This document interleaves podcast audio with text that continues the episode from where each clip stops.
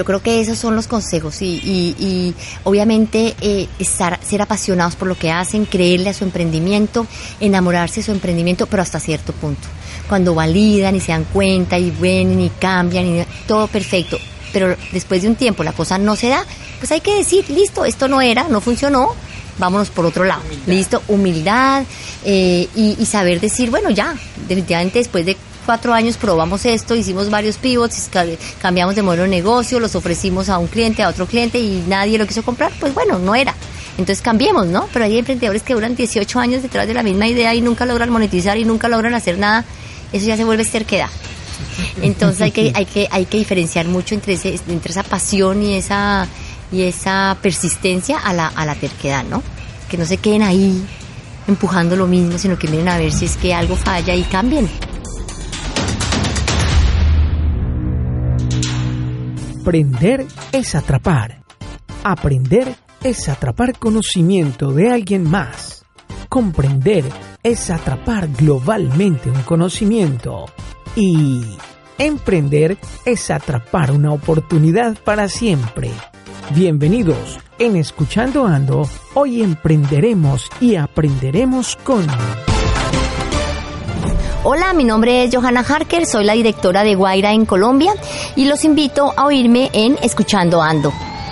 ¿Qué hay de nuevo amigos? Un saludo especial para nuestros oyentes en los cinco continentes. Recuerden compartir nuestros episodios con sus amigos y equipo de trabajo y sigan el ejemplo de miles de personas que hoy potencializan al máximo sus emprendimientos gracias a escuchandoando.com. Suscríbanse en nuestra página web y disfrútenlo, ya que el show es gratis y acaba de comenzar. Amigas y amigos, bienvenidos a Escuchando Ando. A partir de este momento está con ustedes Gerson acompañándolos en su podcast favorito y el favorito de mucha gente que aún ni nos conoce. Estamos como haciendo un trabajo de minería todos los días, eh, puliéndonos y puliendo nuestros episodios. Esperamos que sean del agrado de sus oídos, pero sobre todo que sean constructivos y que cuando usted termine de escuchar cada episodio diga algo aprendí. De eso se trata escuchando ando. Todos los días un episodio gratis. En horas de la tarde están saliendo y llegan automáticamente a todos los celulares de las personas que tienen inscrita su cuenta en nuestra página web o en las plataformas de audio que existen. Por ejemplo, estamos en Spotify no solo los cantantes están en Spotify, también la gente que habla en podcast está allí. Solo es entrar a la lupita de Spotify y escribir escuchando ando y ahí ya estamos, ahí se pueden suscribir. Y en las múltiples plataformas que hay, hay una muy buena que se llama iBox, donde no solo encuentran nuestro podcast, sino encuentran otros muy buenos de gente muy pila que está haciendo grandes cosas en habla hispana. Estamos también en Spreaker, estamos en Deezer. Deezer es una aplicación parecida a la de Spotify, pero que tiene un sonido de muy buena calidad, incluso dicen que mejor que el de Spotify y allí en Deezer estamos y también para la gente que sigue pegada a YouTube, que es muy bueno, ahí estamos en YouTube en una versión de audio de Escuchando Ando, llegando a los 200 episodios. Hoy es un día especial, un día muy lindo, un día que no sé si usted que nos está escuchando esté en el metro, en el subterráneo, esté en el Transmilenio de Bogotá, en el mío de Cali o esté en, en tal vez en un tren en Argentina. Hay gente que nos escucha en España, en Madrid. Bueno, esto es mágico poder llegar a tantas personas y nos sentimos agradecidos de estar con ustedes dando un servicio especial y ayudando a potencializar sus emprendimientos y a ustedes como seres humanos. El primer oyente es nuestro editor César Ocampo que está aquí acompañándonos en estos episodios que estamos haciendo face to face hoy desde Cartagena de Indias, en Colombia, con unos invitados especialísimos que hacen parte del Women Economic Forum, que es un evento que por primera vez se da en Latinoamérica en el cual se honra a la mujer y se le da un papel especial y una posición preponderante e importante como lo merece y donde se empiezan a fijar metas y caminos interesantes para que eh, eh, la economía de las mujeres sea sostenible y tengan lo que merecen de un universo que es absolutamente rico. Bienvenidos a nuestro episodio de hoy con Johanna Harker, una hermosa colombiana que además tiene un ángel muy especial y un don de ayudar y de enseñar a la gente y de impulsarla. Y es por eso que es la cabeza principal de una de las compañías nuevas, más queridas por la gente del emprendimiento.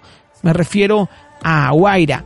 Guaira, además de ser la primera impulsadora de negocios eh, de emprendimiento digital en Colombia, es mentada por todos los emprendedores jóvenes, esos pioneros que van a cambiar el mundo, los que sí van a encontrar la cura para muchas enfermedades, los que sí van a encontrar grandes invenciones, las nuevas unicornio, compañías billonarias que van a salir de nuestro país, las que van a reemplazar a compañías viejas y en desuso que no voy a nombrar, pero que van a, a hacer que el planeta cambie, que sea un mejor lugar para vivir, compañías que van a ir al espacio, todas esas empresas, todos esos emprendedores, de cierta manera pueden llegar muchos a estar vinculados a este proceso que hace Guaira, que lo hace de una forma genial.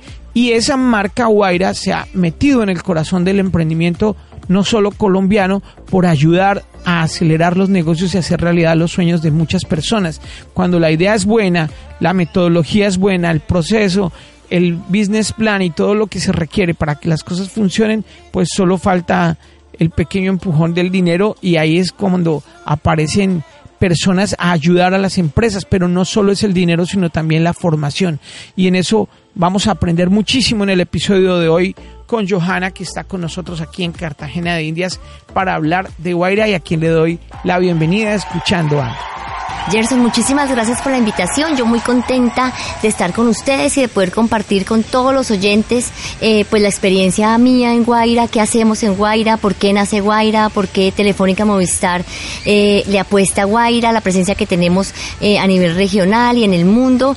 y pues encantada de estar aquí contigo. Bueno, primero empecemos por conocer de ti, para enamorarnos más. Cuéntanos, ¿cómo ha sido toda tu trayectoria profesional hasta llegar a dirigir Guaira? Bueno, Gerson, te cuento que yo estudié Derecho en la Universidad Javeriana. Eh, mis primeros años eh, laborales fueron eh, como abogada, trabajé en FENALCO, después trabajé en CONAVI, no sé si se acuerdan, de pronto muchos de los oyentes no saben qué es CONAVI, pero era una corporación de ahorro y vivienda cuando, cuando existían ese tipo de entidades. Después me fui y viví en París cuatro años y volví a Colombia a trabajar en Bancoquia, que es otra entidad financiera que ya desapareció. Eso obviamente revela mi edad todos los datos que estoy dando, no debería estar hablando de esas marcas que ya no existen, pero, pero, pero en temas jurídicos trabajé solamente los dos o tres primeros años eh, de mi carrera. Después la vida me fue llevando a temas más comerciales, entonces eh, tanto en, en Bancoquia trabajé de comercial, era gerente de banca corporativa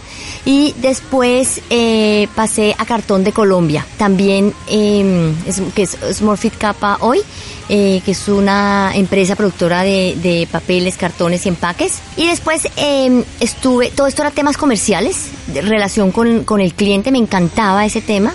Me fui separando del derecho, la vida me fue separando del derecho. Y trabajé, lo, lo último que trabajé antes de entrar a Guaira eh, fue, era directora ejecutiva de la fundación eh, apoyo una fundación dedicada a temas educativos del colegio de donde yo salí, que es el gimnasio femenino. Trabajé ahí, eh, me separé y en el momento en que me separé, pues ya e, ese era un trabajo de medio tiempo, y en el momento en que separé, pues yo tenía ya que buscar una independencia económica y empecé a buscar un trabajo de tiempo completo. Y así es como aparece Guaira. Guaira era un proyecto humildemente, sí. Exactamente. Entonces la vida me llevó a, a, cambiar, pues, a, cambiar mi forma de vida. Ya el trabajo de medio tiempo no me servía. Entonces empecé a buscar la posibilidad de un trabajo de tiempo completo y me aparece esta oportunidad de Guaira.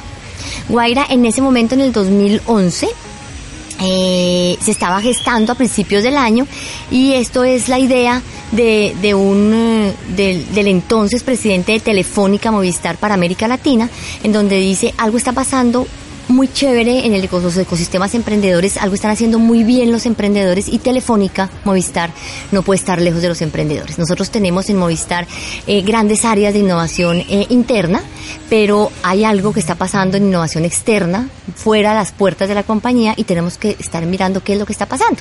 Y así es que nace Guaira, para estar cerca a los emprendedores y traer innovación eh, de esos emprendedores hacia Telefónica Movistar qué visión tan tremenda, porque incluso las ideas que pueden salir de Guaira pueden llegar a superar de cierta manera en, cierto momento sabe Dios qué, ¿no?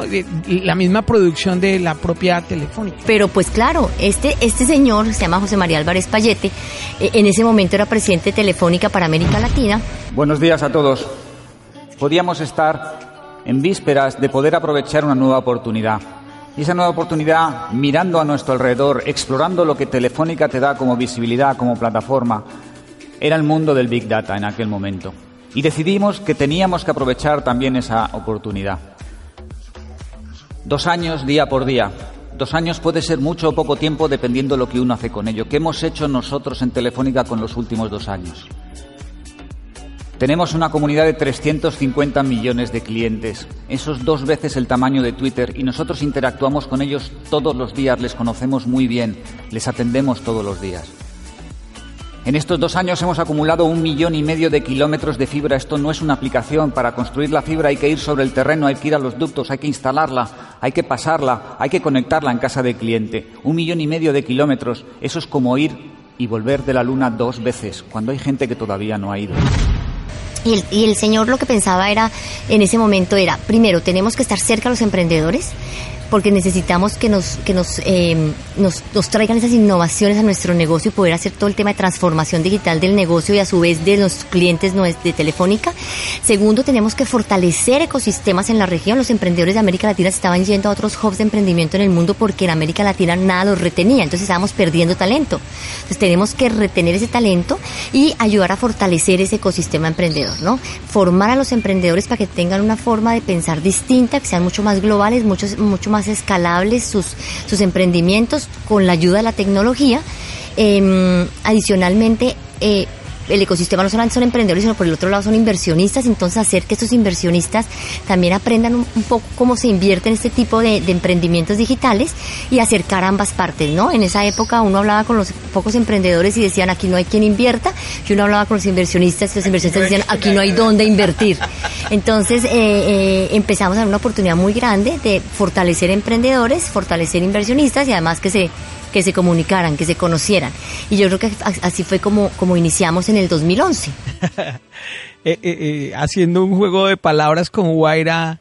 Eh, what about the money y right here, right now. exactamente, exactamente, exactamente. Y empezamos con un eslogan que era aceleramos tus ideas. ¿no? Entonces hacíamos, eh, cumplíamos los sueños de muchos emprendedores al principio. Eh, hemos, hemos cambiado de modelo, te lo voy a contar más adelante que somos ahora, pero nacimos como una emprendedora. Este nombre Guaira es eh, un vocablo quechua que significa eh, viento. ¿Ok?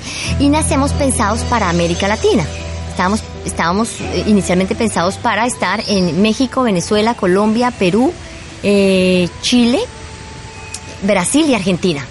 Pero no nos vamos a adelantar porque es que me estoy dando cuenta que si ya las historias de las empresas que han pasado por Guaira son impresionantes y son para hacer de cada una una película, en sí la historia de Guaira ya es muy linda por lo que me estás diciendo. Y es una historia que sobre todo sirve de ejemplo para todas las compañías del planeta de cómo no deben enfocarse en hacer una cosa exclusivamente, sino también pellizcar un poquito eso que reciben en energía, en recursos, en gente, para empezar a sembrar eh, una semilla que puede crecer en otros ámbitos. Y es lo que tú me dices que han hecho, que es totalmente formidable y es ejemplarizante para empresas grandes, medianas y pequeñas, incluso la pyme de muchas personas que nos están escuchando. Ya pensó en, en tomar un pequeño porcentaje de su energía y su recurso para sembrar en otro lado y ver cómo eso puede llegar a crecer e incluso superar lo que usted ya tiene, es, es casi que lo que nos dice Guaira. Claro, esa es la clave. Mira, uno, uno, tiene que ser consciente que el mundo cambia y cambia a unas velocidades impresionantes eh, y no podemos quedarnos atrás, ¿no? Entonces Telefónica dijo, yo no puedo ser solamente yo, o sea, yo tengo que, que, que evolucionar y yo no puedo quedarme simplemente en una compañía de comunicaciones en donde yo conecto gente eh, y teléfonos y cables y esto. Yo tengo que tener eh, eh, una propuesta de valor para mis clientes distinta. Y en todo este tema de transformación digital, yo tengo que ser un actor relevante en la transformación digital de mis clientes, tanto personas naturales como empresas. Tengo que ayudar y tengo que ser un vehículo que le ayude a esas empresas a hacer su transformación digital. Y a eso le está apostando Telefónica. Y entonces Telefónica Movistar dice, yo no lo puedo hacer solo, yo lo tengo que hacer de la mano de otras personas que le están apostando a esto. Y las, esas personas son los emprendedores. No te voy a negar que ha sido difícil eh, hacer hacer que las cosas pasen entre emprendedores, que los llamamos nosotros gacelas, que se mueven muy rápido, y una corporación como Telefónica, que es una corporación pesada, grande, con muchos empleados, burocrática, en donde obviamente las cosas no pasan tan rápido, ¿no? Entonces unir esos dos mundos ha sido toda una experiencia maravillosa y hacer que la gente en Telefónica cambie de chip y se dé cuenta que unos muchachos que están en la calle validando unas ideas muchas veces locas pueden aportarle muchísimo a un negocio ya estructurado como puede ser un negocio de telefónica, Entonces unir esos dos mundos ha sido una experiencia maravillosa y creo que lo estamos haciendo y estamos logrando de final, después de ocho años, logrando resultados eh, maravillosos en, en, todas partes del mundo en donde estamos, ¿no? Y se ha traducido en algo que, que también es caso de estudio y es el hecho de lo que decía al principio, el cariño que le han tomado a Guaira los, los emprendedores, las startups que es algo atípico porque normalmente la gente de este submundo, de esa tribu, como que no se deja meter los dedos a la boca, no les gustan las cosas grandes, las cosas comerciales, pero para la gente que está metida en el tema, es como, para los que no lo saben, es como el cariño que le tiene el dueño de un iPhone al iPhone. Es eh, de la misma manera, es el cariño que le tiene la gente de las startups eh, y la recordación y el, el feeling hacia la marca Guaira, ¿no? Claro, claro, porque es que eh, obviamente habrá emprendedores que tienen algunos reparos y seguramente las cosas eh, no, las no las hemos hecho perfectamente porque nosotros también nos catalogamos como una startup. Nosotros también en estos ocho años de vida hemos aprendido de cómo hacer las cosas bien y cómo generarle mayor valor a los emprendedores, pero sin duda lo hemos hecho con el mejor entusiasmo, con la mejor buena voluntad de poder ayudarles de una u otra forma. ¿Listo? No solamente con el capital semilla que tú habías mencionado donde invertíamos en todas estas startups que escogíamos más o menos un promedio de 10 al año, eh, invertíamos 50 eh, mil dólares en cada una, em, sino además con una cantidad de acompañamientos, de mentores, expertos que los ayudaban a fortalecer sus, sus negocios. Hoy tenemos historias muy lindas, muy exitosas, de éxito de, de, emprendimientos que han crecido, que están en muchos países del mundo, que están facturando millones de dólares al año, así como también historias de fracaso que son eh, eh, historias de aprendizaje, tanto para los emprendedores que fracasaron como para Guaira, ¿no? Eh, en acompañar emprendedores que lastimosamente no llegan a, ser exitosos, pero que nos dejan un aprendizaje Sus invaluable. hacen que estemos más cerca a descubrir el bombillo. a descubrir cómo se hace la bombilla. Hacer mejor las cosas, de acuerdo, claro, claro, claro, claro. Somos, nosotros somos convencidos de que los fracasos, que de pronto es un término muy duro, pero que los fracasos son oportunidades. De hecho, en inglés no existe esa, esa palabra. Dicen muchos, eh, la, la palabra fracaso mentalmente lo derriba a uno. Eh, eh, se usa la palabra fallo, ¿no? Failure. Sí, sí, de acuerdo. es un fallo, un fallo es como uno debería de ver un fracaso. O sea, fallé, pero no quiere decir que en la siguiente también vaya a fallar, pueda que me funcione. Pero cuando uno dice fracaso ya es como si le pusieran una X. Es duro, es duro, pero ¿sabes una patada y chao. sí, es, es, verdad, pero digamos que en los últimos años aquí en Colombia hemos trabajado mucho en, en eso, ¿no? En cambiar un poco ese paradigma de que es que el fracasado hay que hacerse lejos del fracasado. Todo lo contrario, por ejemplo, cuando se presentan en las convocatorias los emprendedores, cuando nos cuentan, ya fracasé, es mi tercera startup porque fracasé en dos anteriores ese señor nos llama mucho más la atención porque ya fracasó y ya aprendió, ¿no?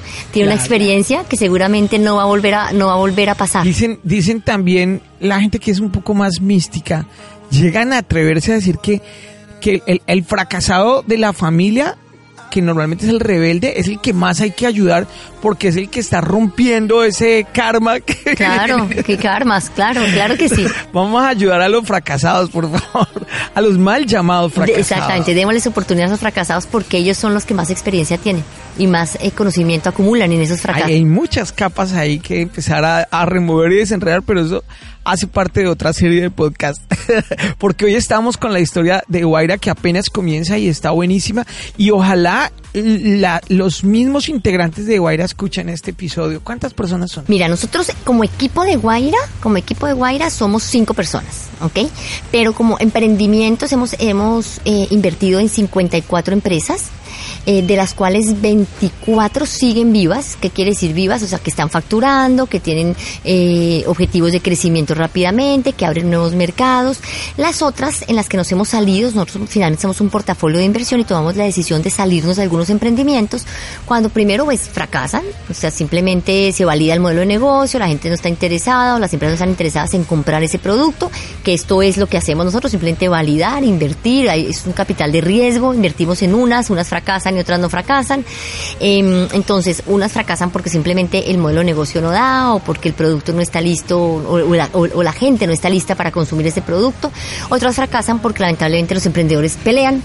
Y entonces, eh, o porque un chino ya lo había hecho hacía 10 años. Sí, exactamente, porque no es tan innovador, o porque deciden abandonar los emprendedores por temas personales, o porque simplemente el emprendedor decide quedarse, quedarse eh, como, como una pyme, no, no, no, no quiero que se malentienda esto, eh, una pyme, una pyme, una empresa pequeña en donde tienen eh, 15 empleados, pero su intención no es crecer. Sí, su intención no es crecer, no es escalar, y eso no es lo que nos interesa a nosotros. A nosotros nos interesan emprendimientos de base digital, eh, con un equipo maravilloso, con todas las capacidades para escalar y crecer muy rápidamente en tracción y en otros mercados.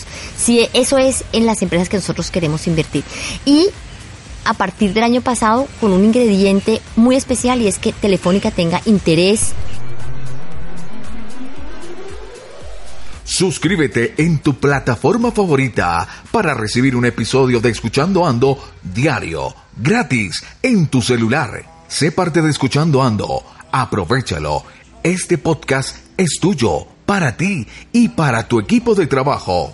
Suscribiéndote obtendrás información privilegiada para potenciar tu emprendimiento. Chris Grass, original de Crianza Orgánica. Crianza Orgánica es una red global que busca impactar el desarrollo económico local, transformando emprendedores en líderes empresariales exitosos. Si estás pensando en emprender, Chris Grass es una planta captadora de CO2 que crece entre los 0 y 2.500 metros de altura. Es ecológica, sostenible y con múltiples usos y beneficios. Se siembra en espacios de mínimo una hectárea su tiempo promedio de crecimiento hasta la etapa comercial es de apenas 12 meses.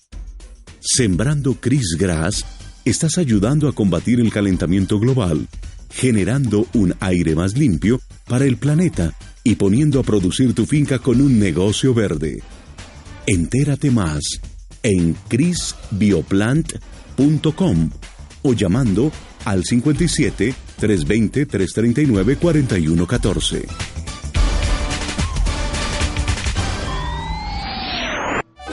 Buongiorno, buon pomeriggio, buonanotte. Stiamo in escuchandoando.com. Ci incontrano in YouTube, Spotify, Deezer o la sua piattaforma favorita, che lo possano godere, tenere un piacere enorme se, ascoltando tutto questo programma. Grazie, ciao.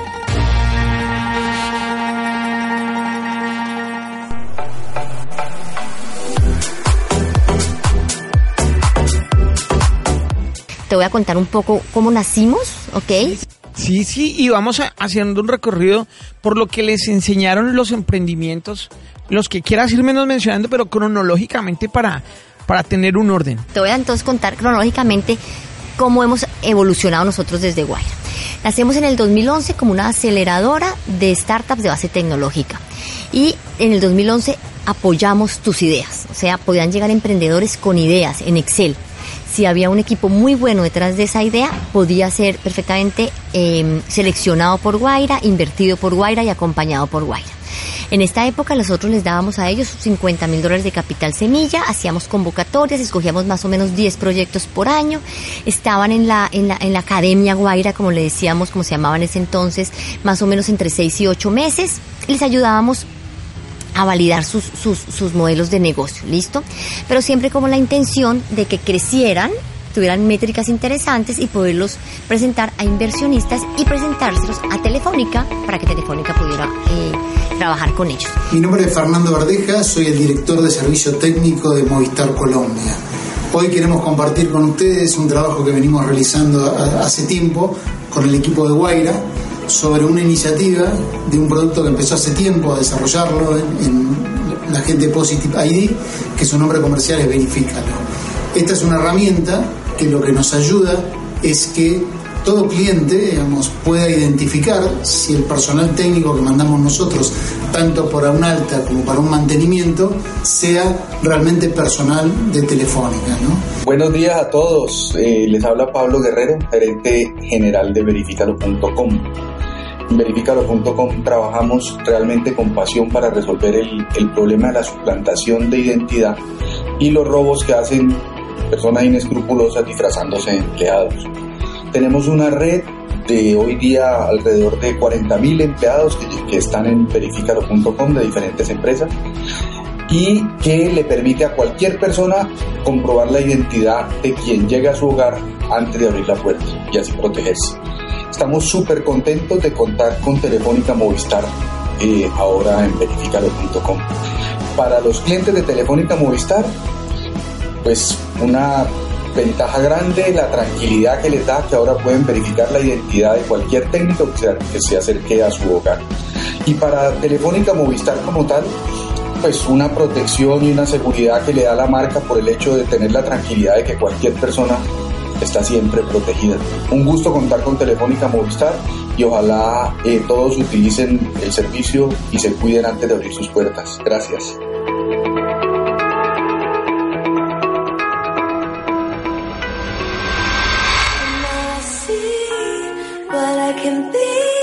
Así estuvimos 2011, 12 y 13, pero nos dábamos cuenta que cuando los cogíamos en etapas tan tempranas, em, no lográbamos ese objetivo de que ningún inversionista se interesara, estaban demasiado tempranos, eh, ni Telefónica pudiera trabajar con ellos, porque estaban en una etapa muy temprana y luego no lograban tener la madurez necesaria. Muy biches. Exactamente, estaban muy biches para generar interés de inversionistas ni interés de Telefónica.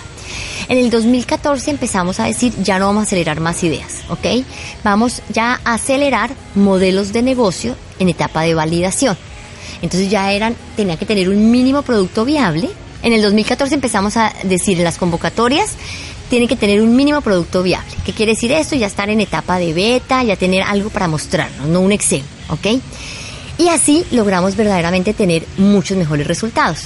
Ya entraban en ese, con ese mínimo producto viable y nosotros en nuestro proceso de 8 o 12 meses lográbamos llevarlos a que tuvieran muy buenas métricas, a salir al mercado, a validar su producto y a generar interés por parte de los fondos de inversión o ángeles inversionistas. Y ya empezaron a ocurrir esas inversiones en, las, en los emprendimientos de Guaira. Invertíamos nosotros primero y después de ocho meses ya estaban tan fortalecidas las empresas que despertaban interés en otros fondos de inversión o en ángeles inversionistas. Entonces la cosa ya estaba cambiando, ya estaba pasando bien. Y adicionalmente lográbamos que Telefónica, ya como eran productos más robustos pudieran estar, eh, estar interesados en estos productos y hacer algunas pruebas o pilotos o incorporarlas como productos dentro del portafolio de Telefónica. Esto estaba pasando, pero pasaba de una forma em, eh, no tan contundente como que queríamos que pasara. En el 2018, o sea, el año pasado, hicimos un relanzamiento de Guaira y dijimos, bueno, ya digamos que ya cumplimos con los objetivos principales, fortalecimiento de ecosistema emprendedor en Colombia y en la región. Em, logramos eh, que llegaran más aceleradoras al país de la región, aceleradoras de afuera empezaron a mirar estos países y llegar a Colombia y llegar a otros países a ayudar a los emprendimientos a fortalecerse. Eh, entonces dijimos, pues también Guaira tiene que evolucionar. Y evolucionamos y ya dejamos de ser una aceleradora, ya no somos más aceleradora, ahora somos el hub de innovación abierta de Telefónica Movistar. Y lo que hacemos ahora es, sí estamos muchos más, mucho más dirigidos a llevar innovación a Telefónica, ¿ok? ¿Y cómo estamos haciendo ahora? Ya no hacemos esas grandes convocatorias, escogemos 10 productos, 10 emprendimientos y les ofrecemos a todos 50 mil dólares más el espacio para trabajar, más los mentores, más los expertos, sino que ahora vamos a hacer un poco, hasta estar en un nivel más arriba, más arriba de la cadena, ¿ok? Ahora somos un, un fondo de capital de riesgo corporativo en donde vamos primero a Telefónica, le preguntamos qué necesita y eso que necesita Telefónica es lo que salimos nosotros a buscar en el ecosistema emprendedor. Lo podemos hacer porque ya estamos, ya tenemos reconocimiento, porque los emprendedores nos buscan, ya no tenemos que hacer grandes convocatorias, ellos nos buscan constantemente, nos están mostrando lo que tienen, nosotros tenemos una gran base de datos y lo que hacemos es que miramos esta gran base de datos y decimos a Telefónica, claro que sí, aquí yo le tengo dos emprendedores o tres emprendedores que están haciendo lo que usted necesita. Yo los conecto con Telefónica, yo, Guaira, los conectamos con Telefónica, Telefónica valida, y una vez Telefónica me diga a mí, sí, estoy interesado, nosotros nos sentamos a hablar con el emprendedor para invertir en su proyecto. ¿Listo? Entonces son empresas que están en etapas más avanzadas, porque Telefónica lo necesita, lo necesita para allá, necesita conectarlo ya. Telefónica lo puede necesitar para uso interno, para, para, para, digitalizar procesos, para hacer mucho más efectivos procesos internos o para generar ahorros en sus procesos y eficiencias, o lo puede necesitar para convertir más eh, en más digital su portafolio de bienes y servicios para sus clientes.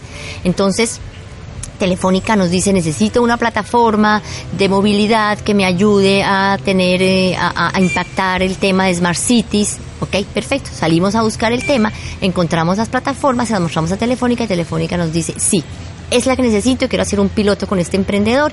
En ese momento nos sentamos con el emprendedor a decirle, bueno, Telefónica le interesa a usted, yo quiero invertir, yo Guaira quiero invertir en usted. ¿Listo? Entonces ya nuestros tickets no son de 50 mil para todo el mundo, de 10 por año, sino son tickets de hasta 150 mil dólares con eh, una relación más uno a uno, cuatro, tres al año eh, invertimos.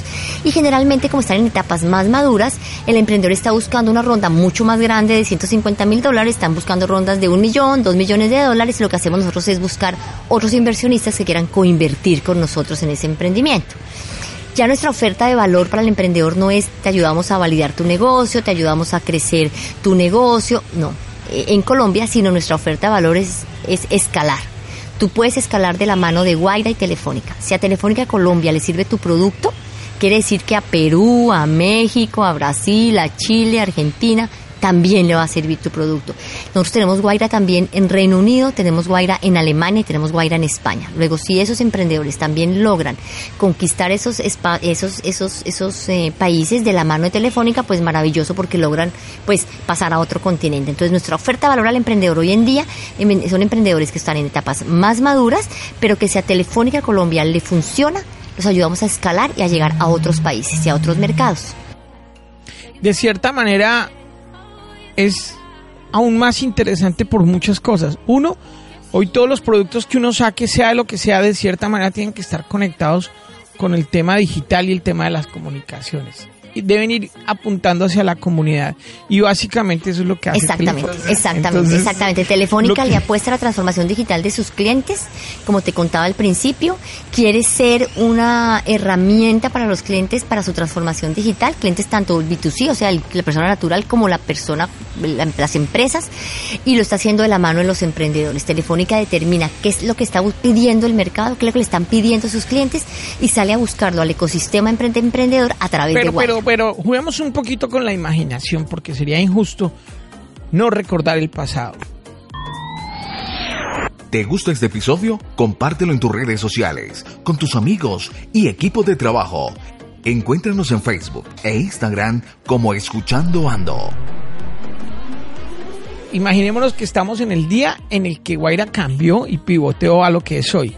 Y hagamos un recuento como si fuera ese día de qué vivimos de aquí hacia atrás, qué fue exitoso, qué no tan exitoso y qué, qué buenas cosas quedaron de, de la versión 2.0 de Guaira. Entonces, de la versión de la, versión anterior quedaron muchas cosas buenas de Guaira sin duda. Eh, Guaira fue un actor relevante en el fortalecimiento del ecosistema emprendedor en Colombia. Guaira fue un actor eh, relevante en el tema de, eh, de, posicionamiento de Colombia como un país de emprendedores con capacidades para emprender a, a nivel eh, global, ¿no?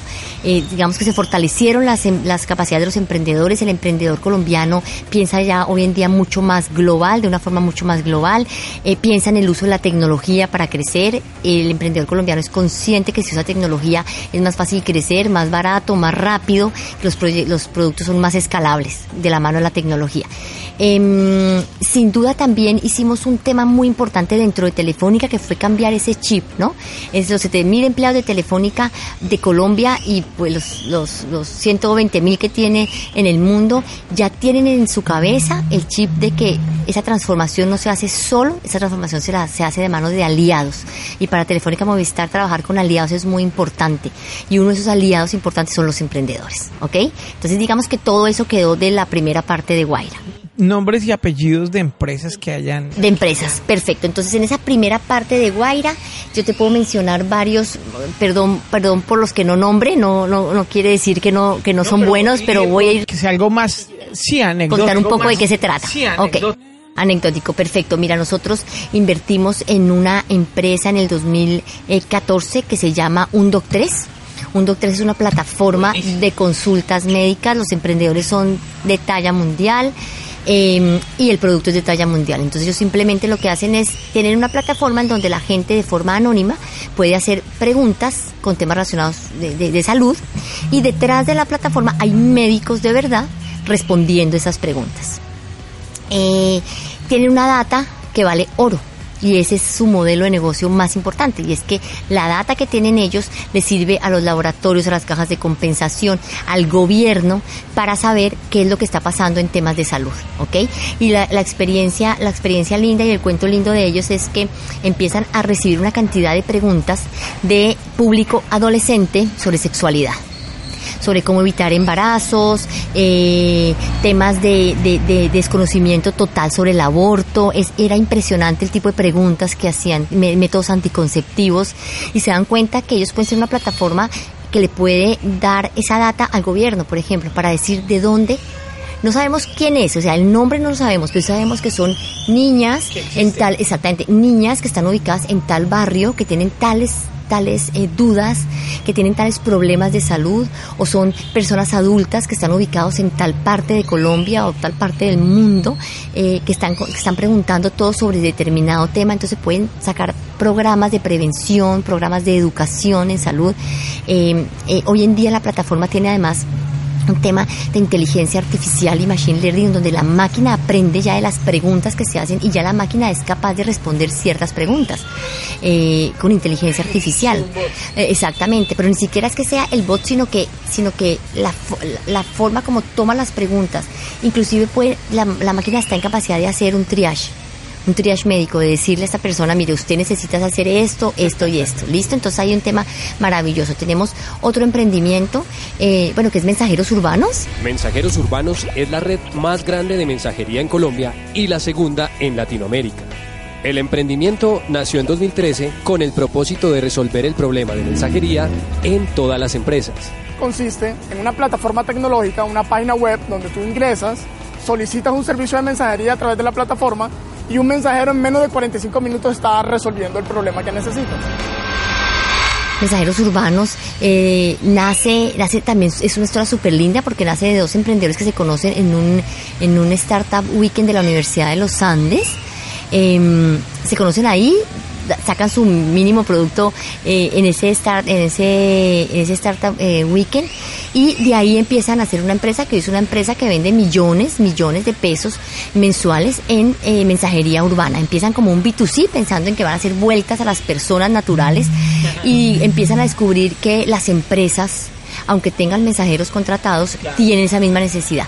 Y hoy en día son los que hacen los domicilios de muchas grandes empresas de Colombia eh, y le quitan esa carga eh, de domicilios eh, a las empresas pues que las tenían domiciliarios sentados muchas horas muertas, muchas horas valles del día y hoy en día le están dando trabajo a muchos, muchos, muchos mensajeros, además con unas con unos eh, salarios, pues no se llama salarios, pero sí eh, eh, retribuciones muchísimo más grandes de lo que se ganaba un mensajero antes.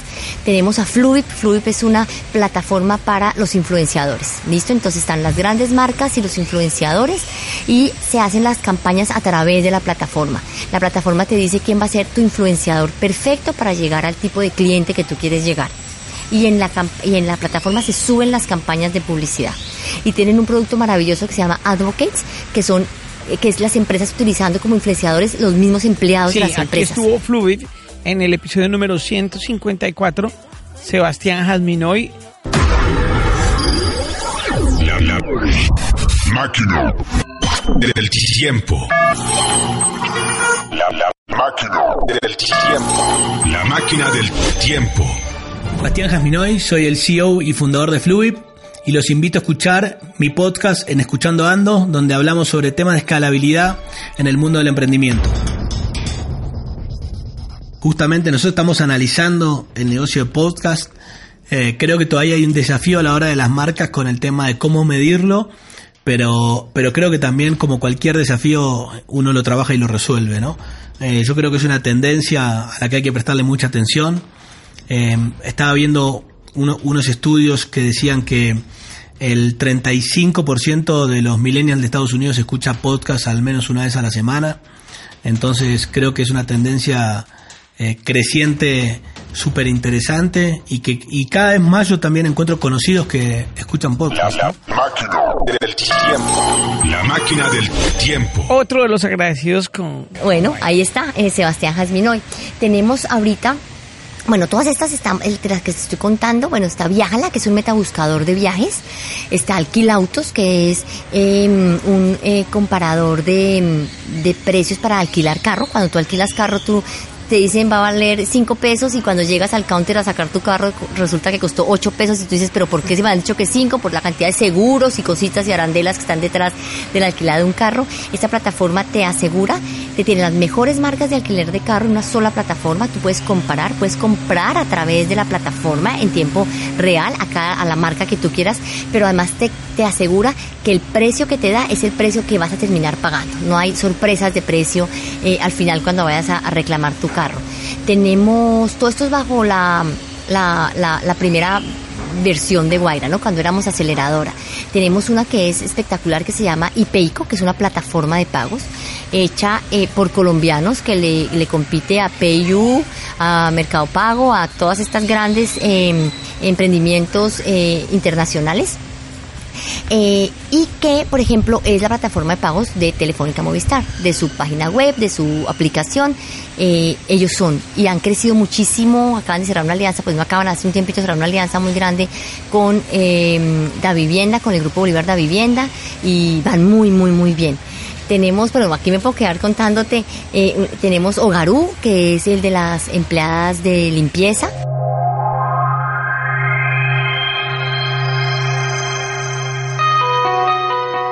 Hogaru es una compañía de aseo profesional para hogares y pequeñas oficinas. Nosotros apalancamos la tecnología para seleccionar, entrenar, contratar y manejar un grupo muy grande de empleadas domésticas. Esto se, enlaza a un problema que siento que tuvimos los tres socios, Mateo y yo como extranjeros, Oscar también vivió en el extranjero y tocó volver a Colombia, lo difícil que era encontrar un, una persona del, aseo doméstico. Entonces, eh, nosotros nos dimos cuenta que era un mercado muy grande, era un mercado muy poco eficiente y era un mercado donde la tecnología eh, podía suponer un cambio completo en la forma en la que se desarrollaba. En Colombia lo que hemos visto es que la, la empleada doméstica es un bien muy muy demandado por parte de gran parte de la población. El Ministerio de Trabajo estima que hay más de 800.000 personas que trabajan en este sector y más del 90% de ellas viven en la completa informalidad en donde también nacen pensando en que son para B2C, para las amas de casa que quieran tener una empleada del servicio que haga una limpieza en sus casas y descubren un mercado maravilloso que son las empresas medianas y pequeñas.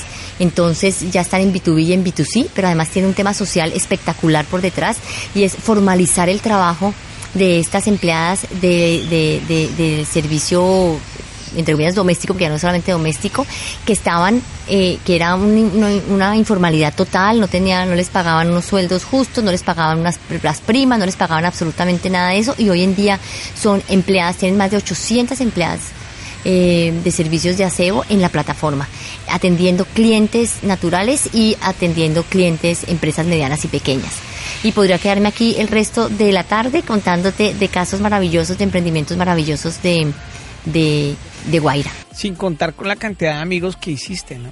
Ah, no, claro, relacionamiento todo, porque, porque este tema de Guaira eh, obviamente llama mucho la atención, entonces no solamente son emprendedores, sino son también entidades de apoyo, entonces trabajamos de la mano de muchas otras entidades de apoyo, trabajamos mucho, eh, muy cerca de Ventures, eh, eh, trabajamos muy cerca de Connect Bogotá, de, de Créame en Medellín, de Ruta N, o sea, tenemos muchos aliados en los que uno necesita algo y uno llama y sabe que están ahí. Además, pues obviamente resaltar los fondos de inversión, ángeles inversionistas que hacen parte de la red, corporaciones, eso es muy importante y no lo he mencionado, y es que nosotros pues hemos tenido un aprendizaje en estos ocho años eh, de cómo llevar innovación a una empresa grande y una corporación grande y pesada como puede ser Telefónica, y las corporaciones nos están buscando y nosotros estamos buscando a esas corporaciones para decirles, mire, hemos cometido errores, hemos aprendido, no empiece usted de cero.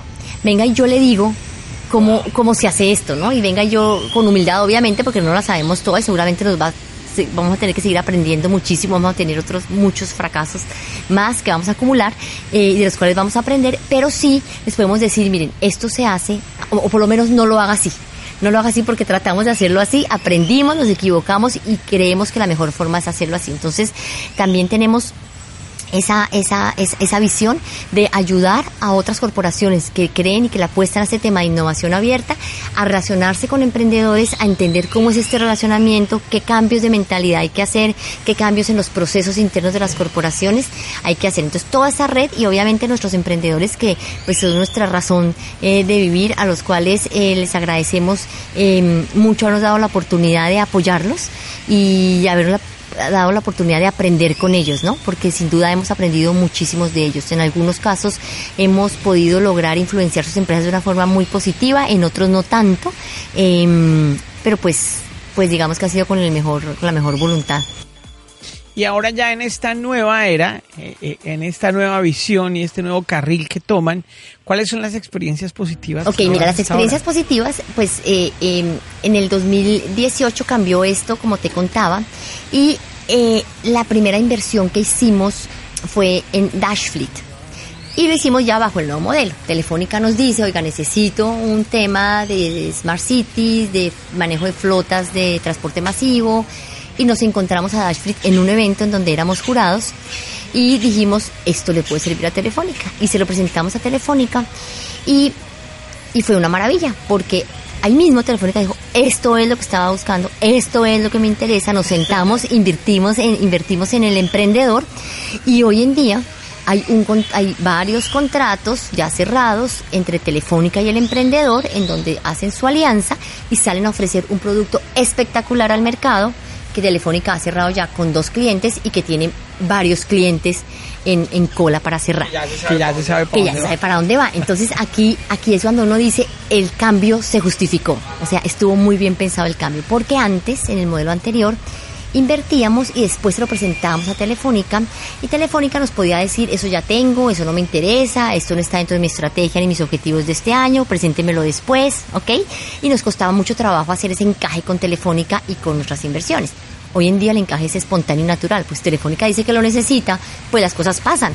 Entonces ahí es cuando temas como el de Dashfleet, em, que además es un emprendimiento liderado por una mujer, son una mujer y un hombre los cofundadores del emprendimiento, una pareja espectacular. Ellos no son pareja, pero como, como trabajan eh, co- como, como compañeros de trabajo son espectaculares. Em, y es una mujer la que lidera ese emprendimiento, una mujer eh, que lidera un emprendimiento digital, que esta mañana en el panel de- de- del evento en el que estamos, como lo decía como lo decía Gerson, eh, eh, que es el Women Economic Forum, eh, estábamos hablando de eh, la poca participación de las mujeres eh, liderando emprendimientos digitales, ¿no? Y ese es un caso en donde es una mujer, ingeniera electrónica, desarrolladora de hardware, la que lidera este emprendimiento. Entonces es, es un caso que por todas partes es, es divino por donde tú lo, lo menciones. Claro. Ejemplarizante. Ejemplarizante. Y además, no solamente el emprendimiento ejemplarizante por ser liderado por mujer, sino además ejemplarizante en lo que está pasando con Telefónica con este emprendimiento, ¿no? Estamos muy contentos. Sin duda estamos muy contentos con este cambio de Guaira porque, ah, bueno, hay una cosa también que, quiero resaltar y es que eh, hoy en día Telefónica nos busca a nosotros. Antes nos tocaba Telefónica, mire, páreme bolas, aquí estoy, tengo unos buenos emprendimientos. Hoy en día Telefónica nos busca a nosotros, nos dice, bueno, necesito esto, tengo este, este reto, tengo esta necesidad, tengo que hacer ahorros aquí, tengo que generar ingresos por este lado, ayúdeme a buscar cómo lo hago. Y salimos nosotros de la mano de Telefónica a buscar a esos emprendedores que la ayudan a Telefónica a llevar innovación al negocio. Qué bien. Mejor no se puede. Ahora hagamos un breve repaso de lo que quisieran escuchar los emprendedores que tienen ideas y proyectos y buscarían cómo acelerar sus negocios o cómo conseguir un ángel inversionista en la región o cómo conseguir ayuda y asesoría. ¿Cuáles serían los lugares a los que podrían ir de los que tú conoces? No, no exclusivamente Guaira, que tiene pues la restricción que hablamos, que igual, o el enfoque más bien que hablamos, que de hecho es muy bueno, pero dada tu experiencia conoces todo el panorama. ¿Cuál es el panorama de la inversión en startups? Yo te voy a contar. Claro que sí, mira, yo te voy a contar. Cuando, cuando Guaira eh, cambió de modelo, siempre hubo un tema de algunos emprendedores que decían, no, pero no es justo, porque ahora van a, van a invertir en menos, porque ahora eh, obviamente el, el, embudo se va a cerrar, ya no estamos buscando tanto, ya no hacemos convocatorias cada año, entonces se cierra un poco esa posibilidad de, de, de entrar a Guaira, ¿no? Ya somos un poco, digamos, más selectivos en cosas que necesita Telefónica. Pero el ecosistema ya está un poco más maduro, ya hay muchas más aceleradoras eh, eh, y muchas entidades de apoyo que pueden ayudarle a ese startup. Entonces, ah, eh, están aceleradoras, bueno, está, está Ventures, que es una, que es una iniciativa del grupo Semana, que, que, apoya emprendimientos no solamente digitales, sino de diferentes verticales. Eh, está, está Connect Bogotá, Connect Bogotá sí es, eh, sí es eh, emprendimientos digitales, eh, pero Bogotá región, no solamente para Bogotá, que también es una aceleradora y también apoya emprendimientos en etapas tempranas. Están iniciativas como Seed Stars, eh, que eso, esto es una iniciativa eh, suiza eh, que llega a Colombia, que tiene un espacio en Colombia y que apoya emprendimientos. Está eh, Créame en Medellín, que es una aceleradora también, que acelera emprendimientos. Está Ruta N, está la Cámara de Comercio de Cali, que es un actor importantísimo en el tema de fortalecimiento para, para emprendedores. Está la Cámara de Comercio de Cartagena también. Barranquilla hace también un papel muy importante en el ecosistema de emprendimiento colombiano. Las cámaras de comercio en general eh, tienen, eh, son entidades bastante serias, firmes, eh, que hacen eh, mucho tema de eh, fortalecimiento de capacidades para los emprendedores. Entonces, por ahí hay toda la, la ayuda. Hay que creerles, hay que creerles, hay que creerles y además eh, dejar un poco el, el, el, la idea de que, de que están en, que lo hacen de forma tradicional, que no, no, estas, estas, estas cámaras de comercio están muy al día en metodologías, muy al día en, en lo que necesitan y, y los emprendedores. de forma tradicional, hay que verlo también como un networking, donde las personas que van tienen la misma mentalidad y están buscando lo mismo que uno quiere, entonces es más fácil hacer que la torta crezca, ¿no? Entidades de apoyo. Bueno, ya entrando yo a, a, a todo lo que te he dicho yo es, es, es, es, privado, son iniciativas privadas, pero hay iniciativas públicas muy importantes y ahora con todo el tema del, del gobierno, lo que le está apostando al, al emprendimiento, eh, el, el convencimiento que tiene el presidente Duque de que el emprendimiento es un motor de desarrollo económico y social y todo lo que le está metiendo y empujando a través de Impulsa, eh, que está súper comprometido con esto, que tiene eh, iniciativas importantísimas de apoyo al emprendimiento. Eh, pues también la gente que quiera, que tenga dudas, entre a la página de Impulsa y mire la cantidad de convocatorias y, y, y, y posibilidades de ayuda que puede recibir de Impulsa. Apps.co también del Ministerio TIC. Eh, tiene programas abiertos de apoyo al emprendedor. O sea, hay, hay, hay de dónde, ¿sí? Es, es informarse bien, es saber buscar, y saber entrar al programa indicado en el momento eh, indicado. Y no esperar ¿sí? a que uno tenga la idea, o sea, vaya, úntese, conozca, así sea sin ideas, que las ideas pueden venir en el camino. Pero hay gente que no lo hace porque es como cuando no tienen plata, no, pero sin plata, ¿para qué? Nada, nada, empieza a relacionarse. Hay unos temas, hay una cantidad de eventos que pasan en Colombia todo el año, o sea, esto está lleno de eventos de emprendimiento, eh, locales, eh, regionales, lleno. Entonces, la persona que diga, a mí me picó el bicho de emprender, empiece a relacionarse con el ecosistema de emprendimiento, porque hay muchas entidades de apoyo, hay muchas cosas. Ya hay eh, los fondos están, los fondos de afuera, los fondos de Estados Unidos están empezando a buscar emprendimientos nacionales para invertir. Pues es el caso de Rappi. Rappi recibió su primera inversión de fondos y de amigos y familia colombianos, pero ya hoy en día Rappi pues eh, consiguió llamar, llamar la atención de los fondos internacionales más importantes que hay en los ecosistemas más avanzados de inversión en el mundo, le pusieron, le pararon bolas a Rappi, ¿no? Luego, eh, son casos inspiradores y casos que nos muestran que sí se puede. Eso que antes decíamos, no, es que aquí quién va a llegar, es que quién va a invertir, es que no, eso aquí ya está. Ah, exactamente, no, eso ya no es excusa. Eh, tú me preguntabas, ¿qué le recomiendo yo a un emprendedor? Primero, no inventarse necesidades. Yo creo que las necesidades ya están creadas. Entonces es solucionar esas necesidades que ya existen.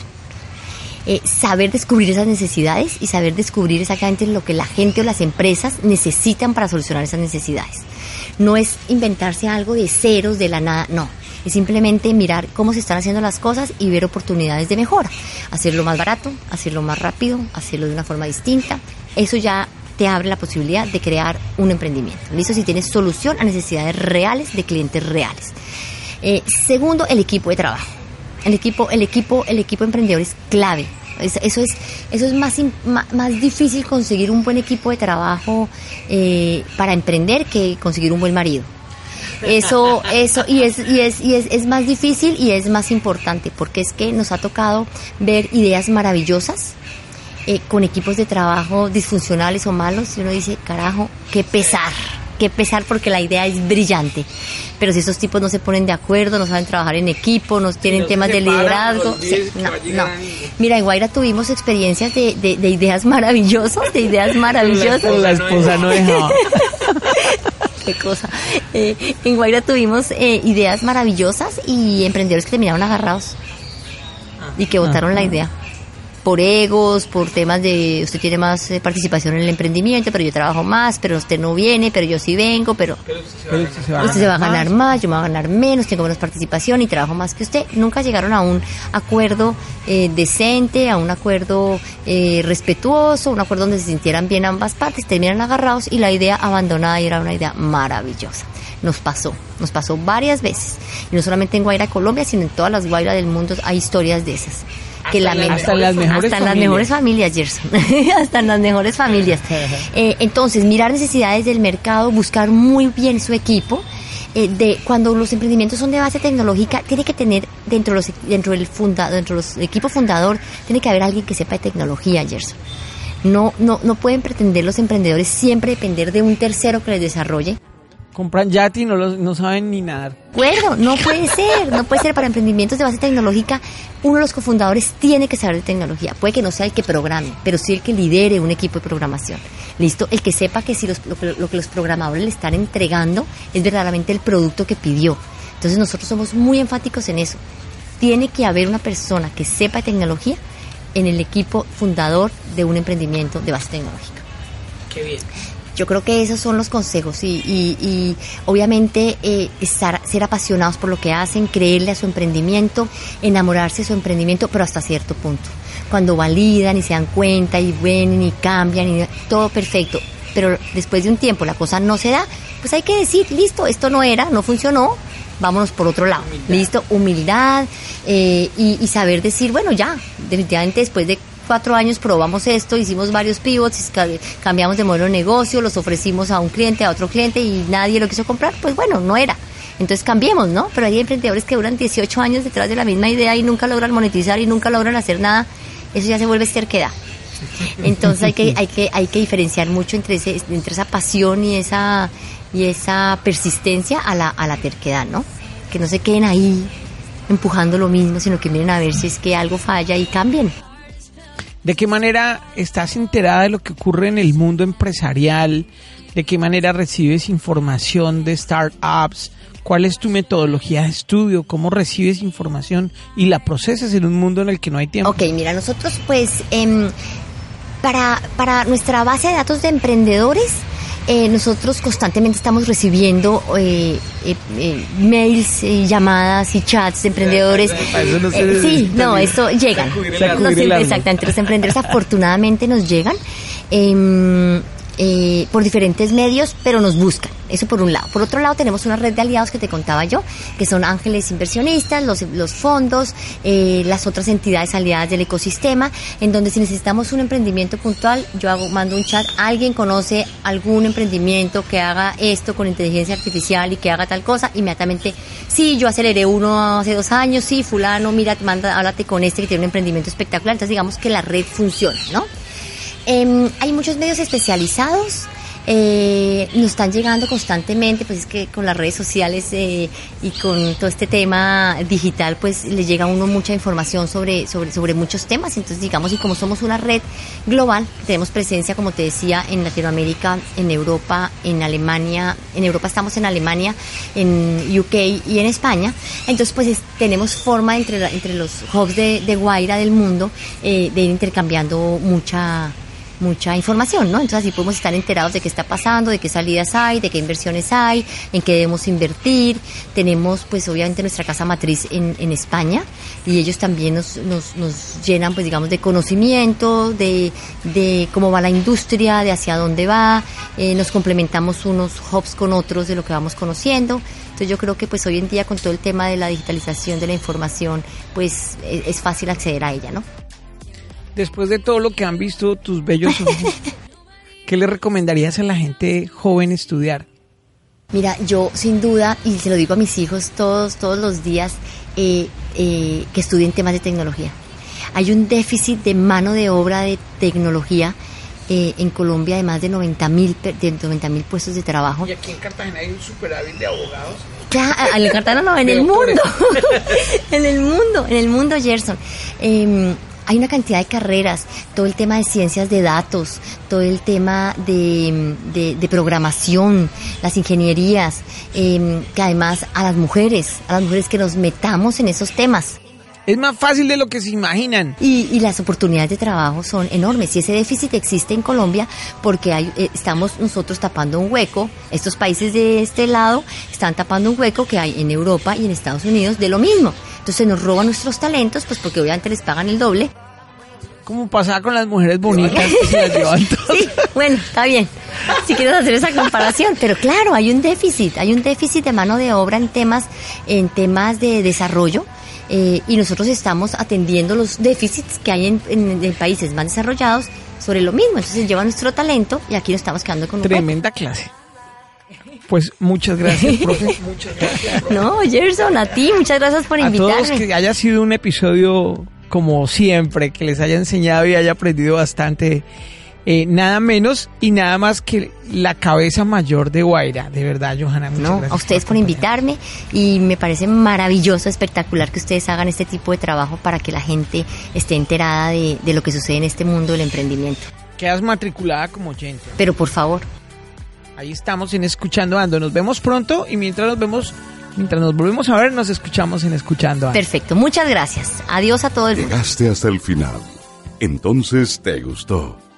Ahora puedes decir, escuchando ando. Comparte este episodio y descarga más en escuchandoando.com o en tu plataforma favorita. Hasta la próxima. El anterior episodio fue una presentación de Chris Grass, original de Crianza Orgánica. Crianza Orgánica es una red global que busca impactar el desarrollo económico local, transformando emprendedores en líderes empresariales exitosos. Si estás pensando en emprender, Chris Grass es una planta captadora de CO2 que crece entre los 0 y 2.500 metros de altura. Es ecológica, sostenible y con múltiples usos y beneficios. Se siembra en espacios de mínimo una hectárea. Su tiempo promedio de crecimiento hasta la etapa comercial es de apenas 12 meses. Sembrando Chris Grass, estás ayudando a combatir el calentamiento global, generando un aire más limpio para el planeta y poniendo a producir tu finca con un negocio verde. Entérate más en chrisbioplant.com o llamando al 57 320 339 4114. Y ahora que ya has disfrutado de las buenas nuevas, no te quedes con esto para ti solo. Suscríbete a nuestro canal escuchandoando.com. Es gratis y comparte con la mayor cantidad de personas en el mundo esta información positiva, esta experiencia inspiradora. Recuerda que estamos en todas las plataformas digitales. Comparte, comparte. comparte.